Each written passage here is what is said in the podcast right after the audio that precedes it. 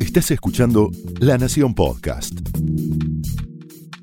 A continuación, el exitoso ciclo de entrevistas de La Nación Más, ahora también para escuchar. Esto es Conversaciones.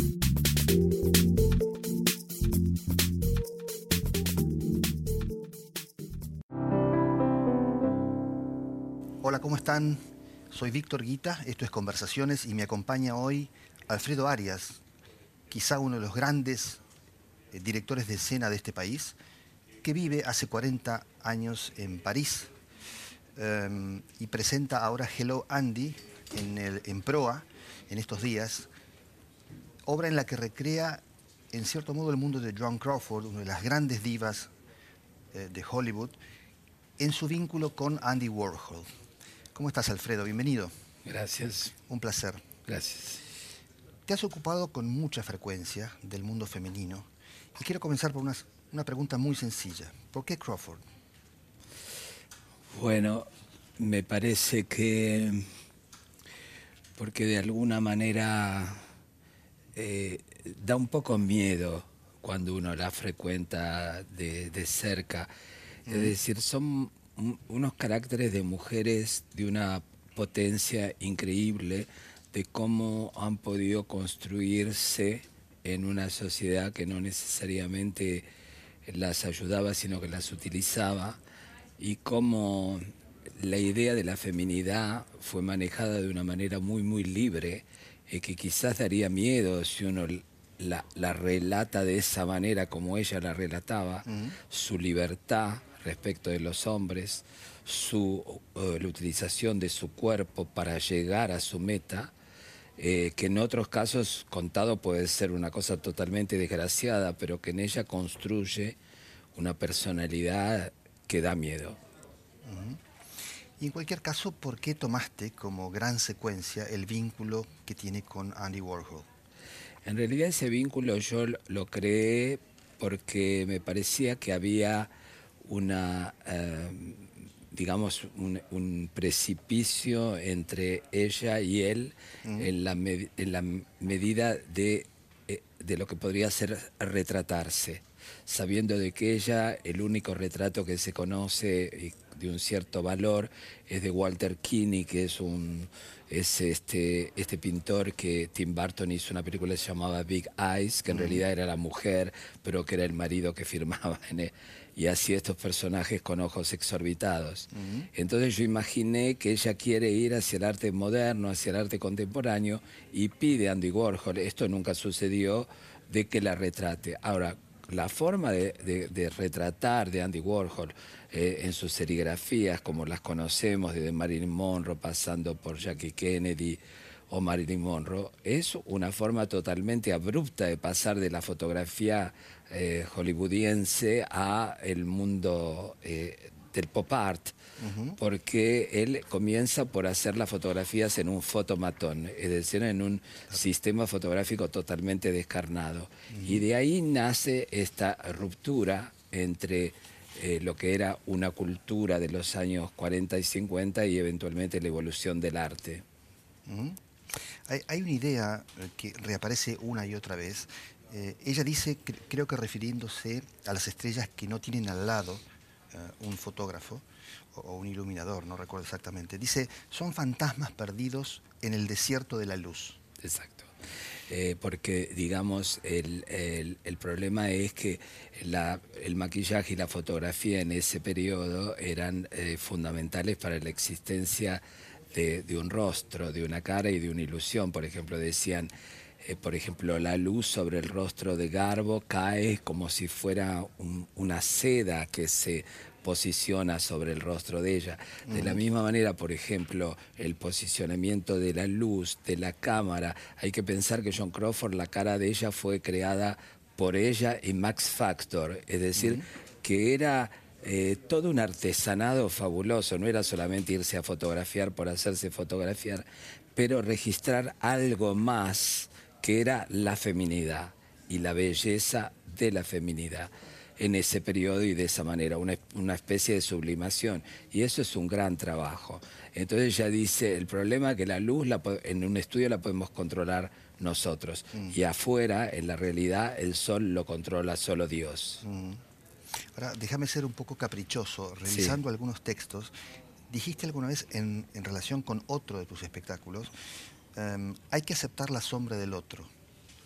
Y, me pareció que la luz, quizá, eh, tratándose de un regisseur como vos, debe de tener algún lugar preponderante. Es decir, eh, la luz, em, sabes, yo por ejemplo cuando hago un espectáculo sé que lo último que va el último elemento del lenguaje teatral que va a dar la forma definitiva es la luz, es lo que se ve. Lo que se ve es lo definitivo para la emoción del espectáculo. Entonces ahí entra, la, la, luz se vuelve una problemática enorme y yo he tenido la suerte de ver o de trabajar con grandes maestros. Por ejemplo, la idea de un gran maestro, más luz pones, menos ves. Y es verdad que, por ejemplo, cuando uno veía los espectáculos de eh, Giorgio Streller, por ejemplo, en Italia, ya un, hombre del pasado, pero había una puesta en escena que era increíble, una actividad de la luz muy, muy simple, pero que funcionaba increíblemente. Era una ópera de Mozart, que el rapto al serrallo, donde todo se actuaba en sombras chinas, los personajes estaban en sombras chinas y solamente por el hecho de en las áreas, en el momento de avanzarse, se avanzaban y entraban en la luz y se materializaban. Es decir, se volvían en tres dimensiones. Y bastaba que dieran un paso atrás y eran solamente figuras en silueta negra. Déjame salir, apartarnos un segundo del espectáculo. Eh, Vivís en París hace exactamente 40 años. Exacto. Con idas y venidas, por supuesto. Venís con alguna frecuencia a Buenos Aires. Eh, quiero preguntarte por la idea de la extranjería. ¿Cómo ha sido para vos en estas cuatro décadas ser un extranjero, pero a la vez eh, ser en parte francés? Lo digo con alguna licencia. En todo caso, te quiero preguntar por ese juego ¿no? de extranjería y pertenencia en París y en Buenos Aires. Es muy difícil ser extranjero eh, yo cuando escucho, por ejemplo, a la gente, viajaba el otro día en un taxi y un señor frente a las dificultades de este momento decía, si yo tuviera 20 años menos, me iría. Yo no sé si la gente se da cuenta de lo que está diciendo, porque es una pérdida muy absoluta de muchas cosas. Por ejemplo, oyéndome, yo perdí mi lenguaje, porque hablar otro idioma no es solamente aprenderlo, es incorporarlo, es vivirlo. Lo que no se puede reproducir son las las emociones, no se puede transferir, quiero decir, a, otra cultura son las emociones primeras. Cuando uno vio justamente la luz en su barrio, o un árbol, o una calle, o un colectivo, la gente. Después también está la, estructura del afecto, que es muy, muy diferente, que tiene que ver, lógicamente, con el lenguaje. Eh, yo no diría que es la situación la más feliz ser extranjero. Sin embargo, te quedaste mucho tiempo algo te debe retener allí. Sí, eh, lo que me retuvo y has trabajado en francés, perdón. ¿Eh? ¿Has trabajado en francés? Sí, he trabajado toda mi vida en francés. Lo cual lo hace doblemente... Sí, he trabajado toda mi vida en francés, en italiano, en inglés y mismo en dialectos, porque he trabajado también en dialecto napolitano, sin hablarlo, pero lo he entendido de alguna manera. Así que sí, me he acostumbrado a ser un extranjero y a navegar en aguas más o menos familiares, más o menos agradables, más o menos afectuosas. este, no, eso debo decir que corresponde a otra situación, por ejemplo en Francia. Yo hago parte de una tradición de eh, artistas argentinos que estuvieron en París. Yo hago parte, digamos, de una línea que está encarnada por Jorge Labelli, por Víctor García, por Copy, en la cual yo mm, me digamos, la, misma cultura francesa me guió hacia eso y también debo reconocer que Francia, eh, no sé si seguirá así, no estoy seguro, mm. pero tuvo el deseo de los extranjeros. Por ejemplo, el primer ministro que a mí me dio mi subvención, que hasta hoy el gobierno francés me lo otorga, me dijo, nosotros queremos que los, que los argentinos, por supuesto, pero los extranjeros puedan quedarse y trabajar en Francia. No sé si hoy esa frase se diría con tanta, eh, digamos, tanto, tanta amistad, porque el extranjero también se volvió una amenaza hoy día con las enormes eh, llegadas de inmigrantes en, una situación desesperada que pueden teñir a todo el resto del extranjero con una luz media eh, triste. A, menudo se describe tu teatro como fantasmagórico. Sí. Em, ¿qué, es lo que te seduce en esa fantasmagoría, si se dijese así? Sabes, lo que pasa es que yo no, no, me, no me considero un documentalista, no me considero tampoco una, un, un director este, eh, psicológico. Eh, yo más bien nací aquí en las artes plásticas y me considero más como un artista en el, sentido amplio de la palabra, es decir, que en, el arte que yo voy practicando, aunque esté después depositado en un escenario, voy tratando siempre de frecuentar otras disciplinas, la fotografía, la moda, las artes plásticas, etc. Entonces debe ser eso lo que da la idea de la fantasmagoría, porque no es un teatro que se puede reducir a eh, un teatro psicológico, un teatro de situaciones, un teatro de living, un teatro histórico. Entonces, lógicamente, mi libertad de ir hacia otras disciplinas crea, yo creo, esta fantasmagoría. y, ahora mencionaste tu, deuda en algún sentido con el cine, la literatura, las artes visuales, en fin, la moda inclusive. Sí, es así. Eh, ¿Te puedo pedir que a capricho elijas cuatro o cinco nombres que hayan sido esenciales en tu formación? Sí, por supuesto. Este, eh, por ejemplo, Hitchcock. ¿Mm? Balanchine, eh, Dior y Max Ophuls. Mencionaste en alguna entrevista tu interés, tu fuerte interés en lo inacabado. Y yo pensaba en la enorme potencia que tienen las esculturas inacabadas. ¿Cómo, se traslada eso al teatro? ¿Cómo funciona en el teatro? O en la ópera. pero yo pienso que es interesante eso. Por ejemplo, hay veces que, em, viste que se sientan la gente en teatro y, quieren tomar notas. Yo en realidad lo que estoy mirando es todo lo que está mal y de todo lo que está mal trato de dejar el máximo. Porque es ahí donde aparece lo humano, lo fantástico, eh, lo, increíble. Es decir, perfecto se puede llegar a ser con muchísima dificultad, pero humano ya es otra cosa, es decir, que quede vibrante la persona y entonces, por ejemplo, yo trato de observar dónde está la falla y tratar de conservarla siempre que no se vuelva un objeto que distraiga, ¿no? Incorporarla, ponerla dentro del, del lenguaje. Y trabajas en cierto modo en algunas ocasiones con el absurdo. Mm, ¿El interés por el absurdo creció en París? ¿Se me ocurre pensar en París como una fuente posible? ¿O lo traías, lo llevabas mejor de Buenos Aires? Yo pienso que, eh, digamos, eh, yo, veo que el problema que hay, o no, que no es un problema, es que la gente piensa en... Yo no creo que entender sea lineal o, cartesiano. Yo pienso que entender, yo por ejemplo no leo nunca los subtítulos de ninguna película en el mundo. Me entretengo muchísimo porque yo creo que termino entendiendo mi historia, lo que a mí me interesa entender.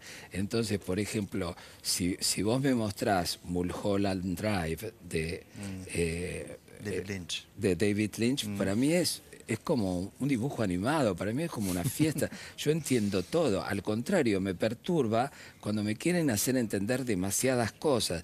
Entonces ahí se me vuelve ridículo para mí y, ahí comienzo yo a reírme.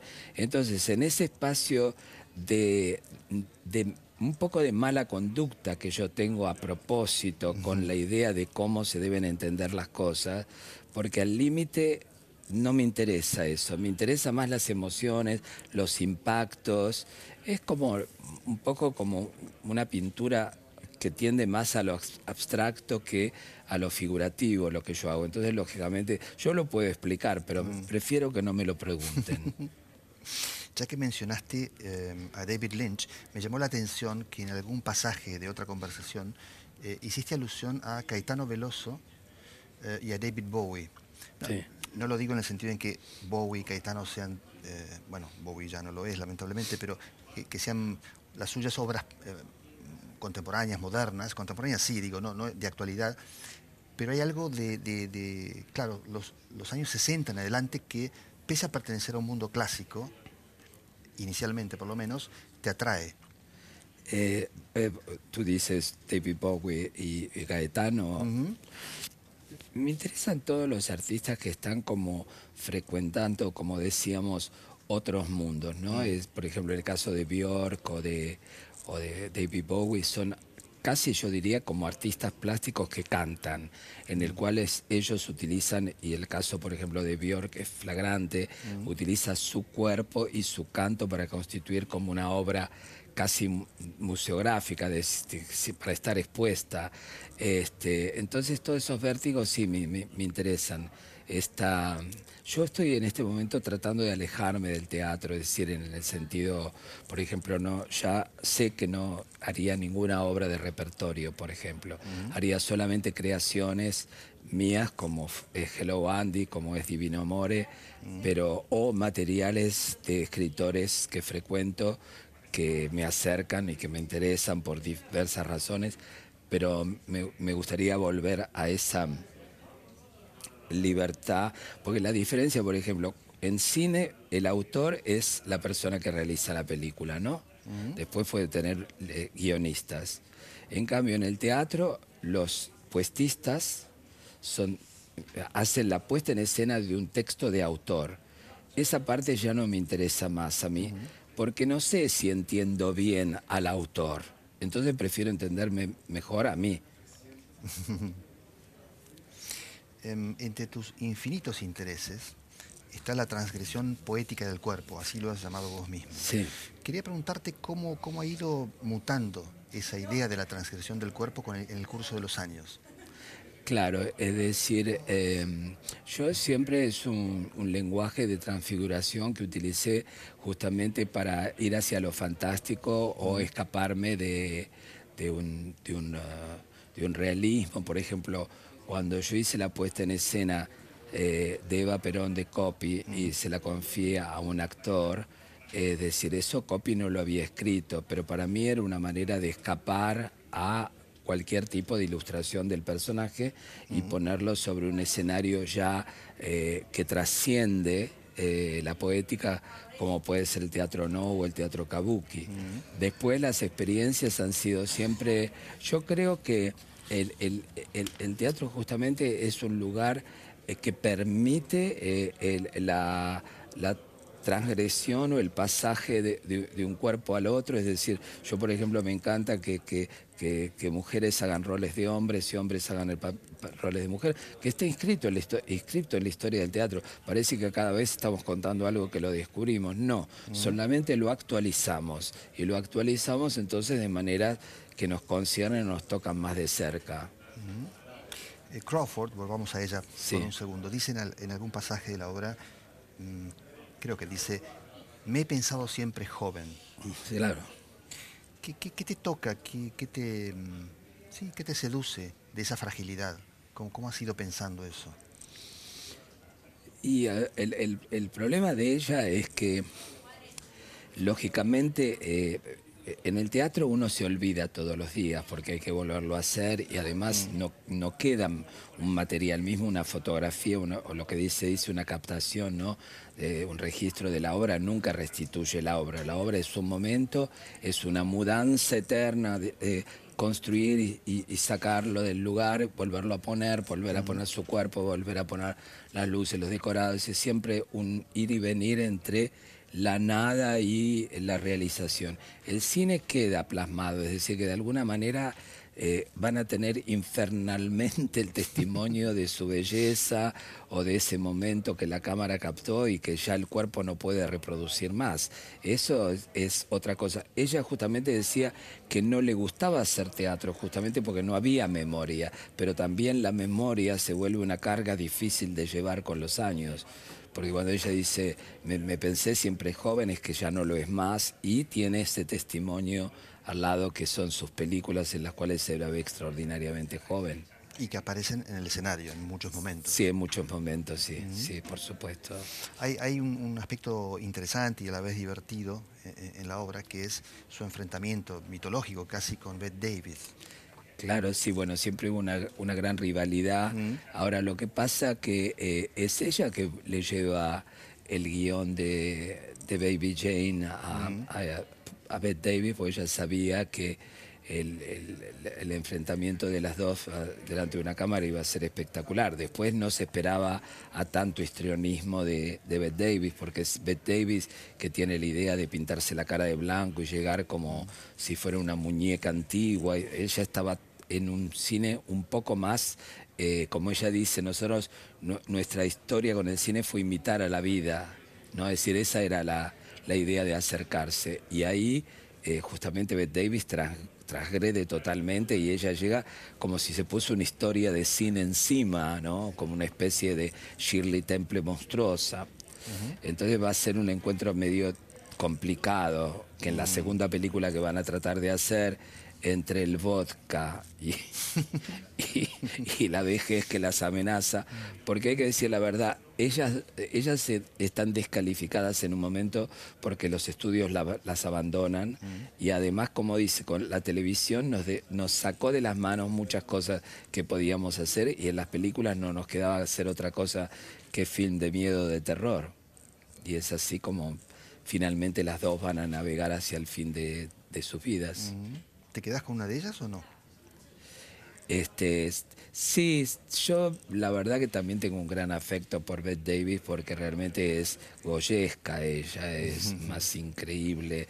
Eh, eh, es decir, que una ah, eh, es, como de una feminidad sublime que es John Crawford y la otra es una que no, va, no le va a tener miedo al ridículo, creo.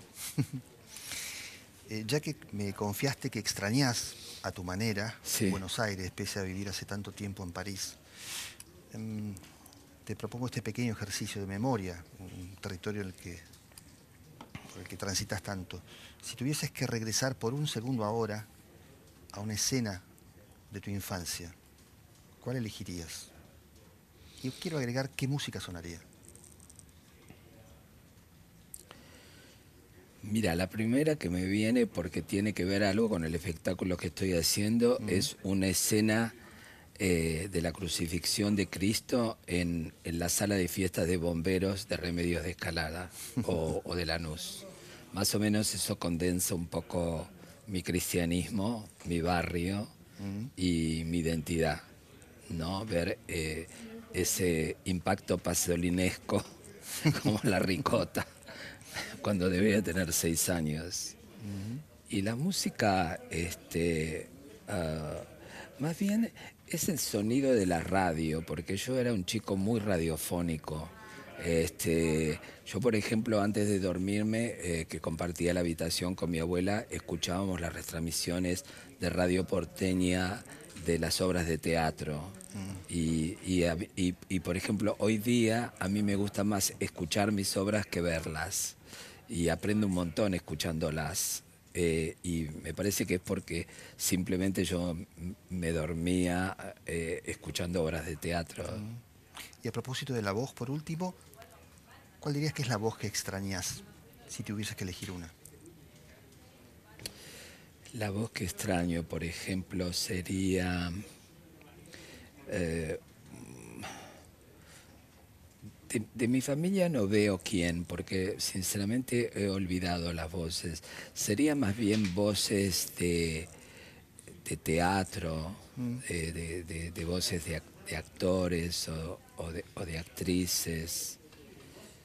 Este, una voz que, que, por ejemplo, el otro día estábamos hablando que, que verdaderamente recordaba era la voz de Norma Leandro haciendo Verano y Humo en un teatro de San Telmo cuando yo era muy adolescente, haciendo una obra de Tennessee Williams.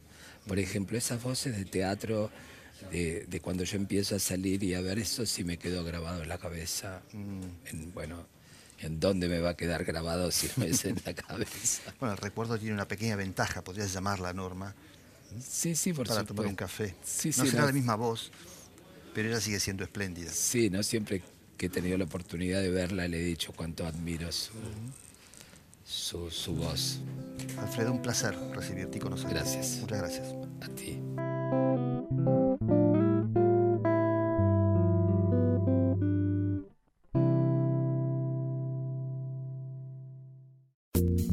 Esto fue Conversaciones, un podcast exclusivo de La Nación. Escucha todos los programas de La Nación Podcast en www.lanacion.com.ar. Suscríbete para no perderte ningún episodio. Estamos en Spotify, Apple Podcast, Google Podcast y en tu reproductor de podcast favorito. Seguí escuchando La Nación Podcast.